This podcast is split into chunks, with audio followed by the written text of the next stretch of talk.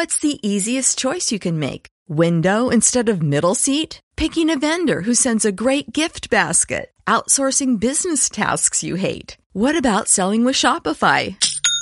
Whether you're selling a little or a lot, Shopify helps you do your thing, however you cha-ching. Shopify is the global commerce platform that helps you sell at every stage of your business. From the launch your online shop stage to the first real life store stage, all the way to the did we just hit a million orders stage. Shopify's there to help you grow. Whether you're selling scented soap or offering outdoor outfits, Shopify helps you sell. Wherever and whatever you're selling, Shopify's got you covered. Sign up for a $1 per month trial period at shopify.com slash try. Go to shopify.com slash try now to grow your business, no matter what stage you're in. Shopify.com slash try. En Colombia hay acceso a medicamentos. Las EPS están entregando el medicamento. El problema es la continuidad en la entrega del medicamento. Los tratamientos para el cáncer, el VIH, la enfermedad crónica renal y la epilepsia, entre otros, se consideran de alto costo en Colombia por el precio de los medicamentos y procedimientos que requieren para sus tratamientos.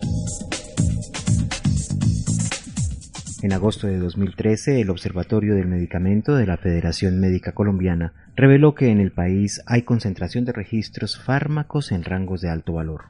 De acuerdo con el observatorio, en 2012, 244 registros obtuvieron valores superiores a los 5 mil millones de pesos anuales cada uno, es decir, 2.5 millones de dólares. En otras palabras, el 1% de los medicamentos se llevó el 25% del producto del mercado farmacéutico colombiano. Jorge Pacheco, director de la Liga Colombiana de Lucha contra el SIDA, se refiere a la situación que enfrentan las personas que viven con VIH en relación con el acceso a los medicamentos y cómo la discriminación afecta la gestión social para reducir el impacto del VIH en las comunidades. En Colombia hay acceso a medicamentos. Las EPS están entregando el medicamento.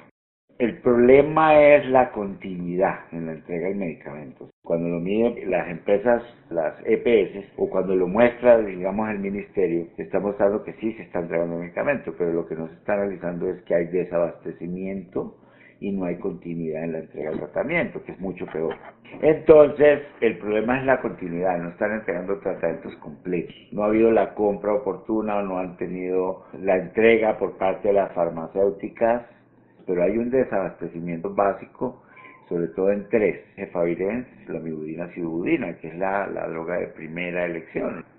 El problema en Colombia de fondo es que no hay una negociación única del medicamento como hay en otros países, ¿no? En los países, por ejemplo, el gobierno media y hace una compra única para todas las EPS, aquí cada EPS compra aparte y eso encarece el producto porque si se hace una compra masiva, una compra grande, una compra mayor, pues va a salir mucho más económico.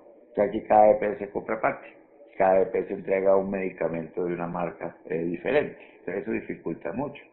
En relación con la discriminación de las personas que viven con VIH, Jorge afirma que esta situación potencia la epidemia en las poblaciones más vulnerables. El estigma y la discriminación es una determinante bastante fuerte para que la epidemia continúe y desde un principio. Oculta las poblaciones de mayor vulnerabilidad. El estigma no permite hacer campañas masivas dirigidas a las poblaciones más afectadas el estigma todavía está muy arraigado en el personal de salud. A 30 años de la epidemia nosotros estamos sensibilizando al personal de salud para que atiendan hombres que tienen sexo con hombres en salud sexual, que son características distintas. Y por eso es que tampoco la gente se hace la prueba, porque ir a un sitio donde a mí me estigmatizan, me maltratan, pues yo no voy a hacer la prueba. Al desarrollar labores de capacitación con el personal de salud, se enfrentan distintas situaciones que dificultan la efectividad de la gestión. La alta rotación del personal vinculado con las instituciones prestadoras de servicios de salud y la capacitación de funcionarios cuya labor en la institución no está vinculada con la atención de personas que viven con VIH son algunas de estas. Uno de los propósitos de este año es vigilar que las personas que entrenemos y sensibilicemos en negociación con los gerentes los tomadores de decisiones es tratar de que la persona permanezca lo más posible en estos porque la persona, la capacidad instalada que queda, el recurso humano formado.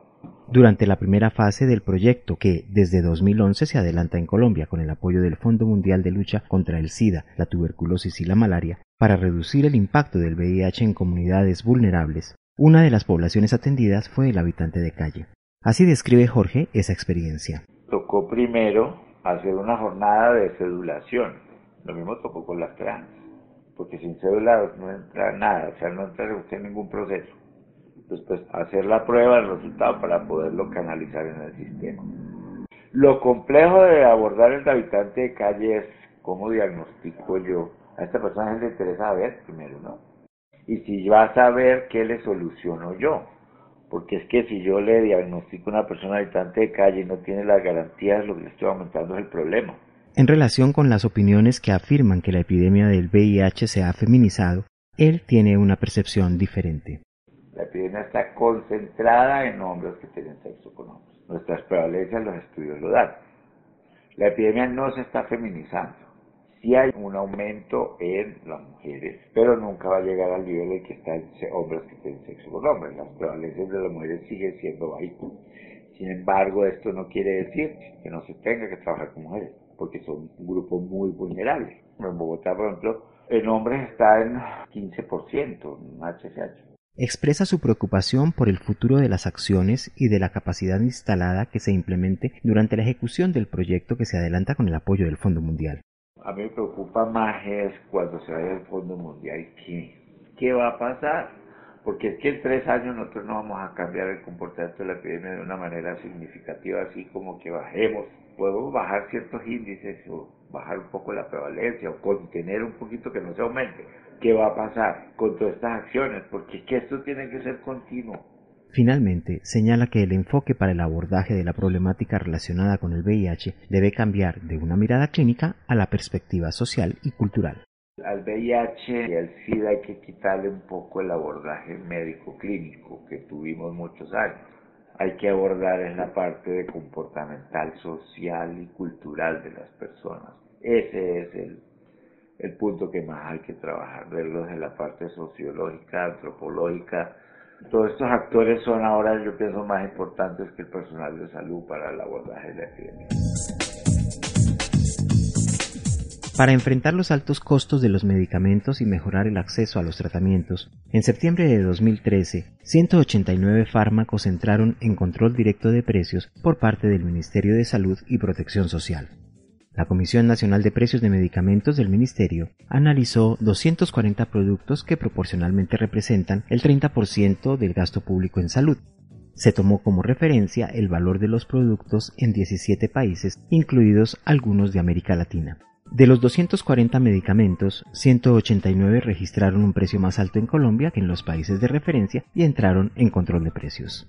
Gran parte de los fármacos que ahora están bajo el control de precios se utilizan para el tratamiento de cáncer, hemofilia, artritis reumatoidea, esclerosis múltiple y otras enfermedades huérfanas. Se estima que con la medida se logrará un ahorro cercano a los 300 mil millones de pesos colombianos, equivalentes a 155.5 millones de dólares.